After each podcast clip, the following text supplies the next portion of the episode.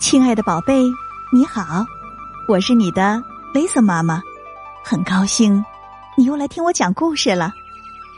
有一头猪，它想冲出围栏去学校里和小朋友们一起玩耍，可学校根本不让猪进去，该怎么办呢？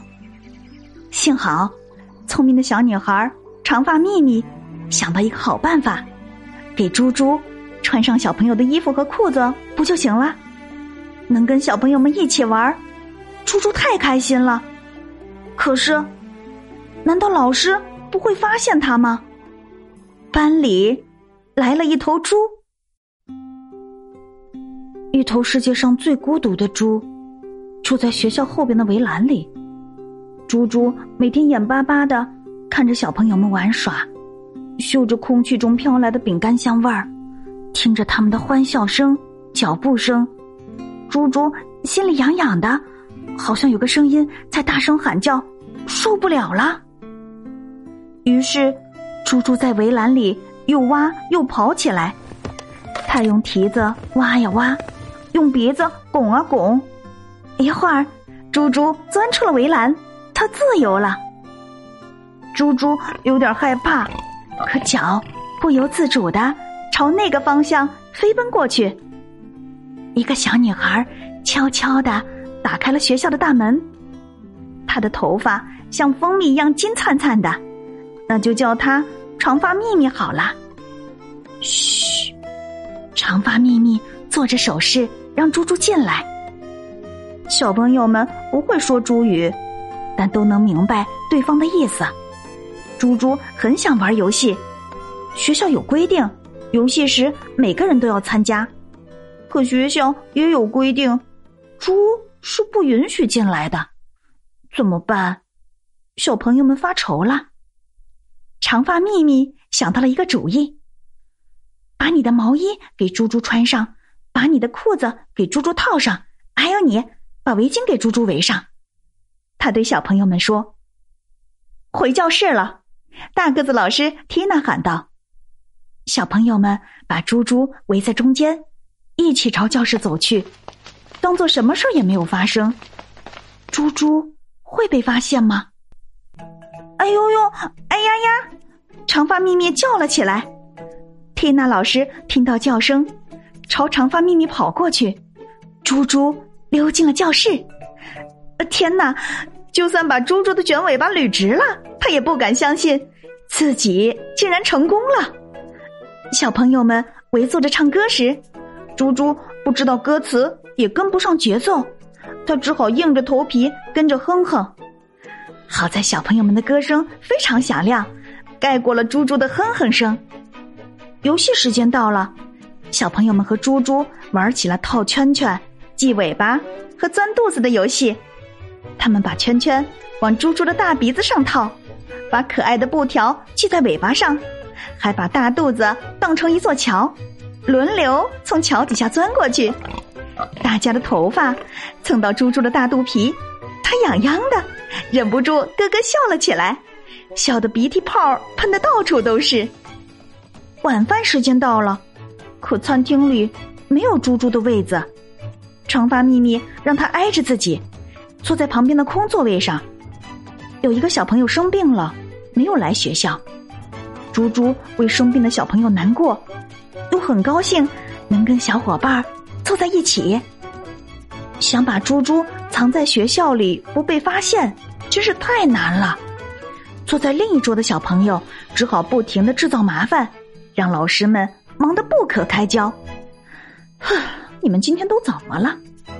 老师们觉得很奇怪。午休时间到了，长发咪咪悄悄的。把猪猪拉到一边，告诉他可以在生病的小朋友床上午休。猪猪还在为生病的小朋友难过，不过现在只有一点点了，肚子饱饱的，周围全是好朋友。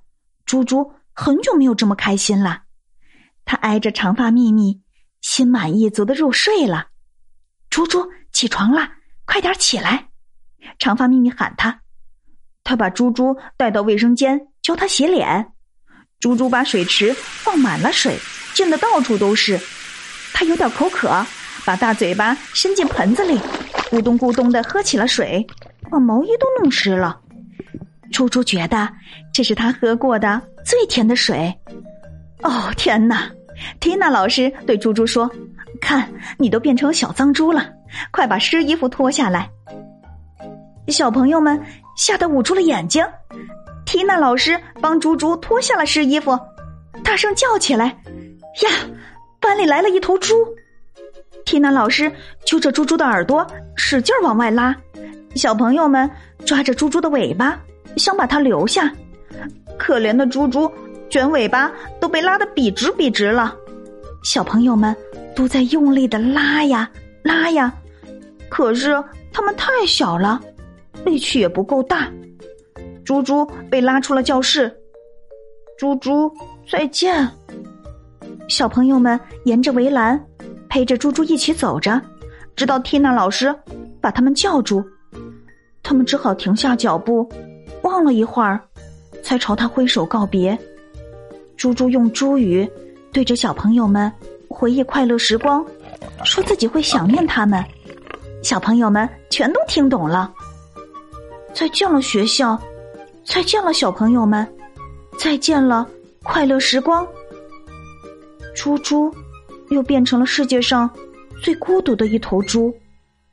他想念小朋友们，总忍不住想起一起玩耍时的快乐。他转过身。背对着学校，假装学校不在那儿。可是这好难呐！猪猪好像又听到了孩子们欢快的脚步声，是幻觉吗？呀，那声音是真的，是小朋友们来探望猪猪了。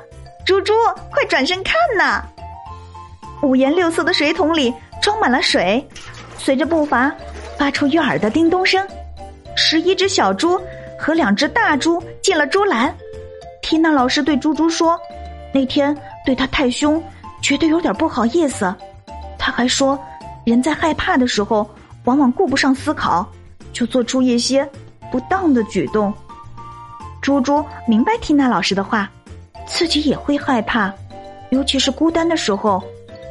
缇娜老师说：“虽然猪猪不能到学校里来，可大家能过来看望他呀。”这样，猪猪也能教小朋友们学习大自然的知识了。这倒是个不错的主意。不过现在，猪猪只想跟小朋友们一起玩，快乐的玩。猪猪欢快的玩着，心里乐开了花。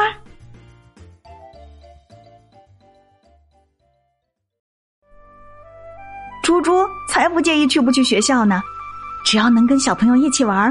这就是最开心的事情了，你说对吗？今晚的故事就到这里了，别忘了明晚八点半，雷瑟妈妈还有新故事在等着你哦。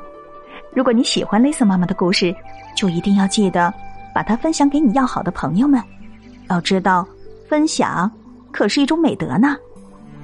夜深了，该睡觉了，宝贝，别忘了跟身边的爸爸妈妈、爷爷奶奶、外公外婆。和兄弟姐妹们来一个大大的拥抱，轻轻的告诉他：“我爱你，晚安。”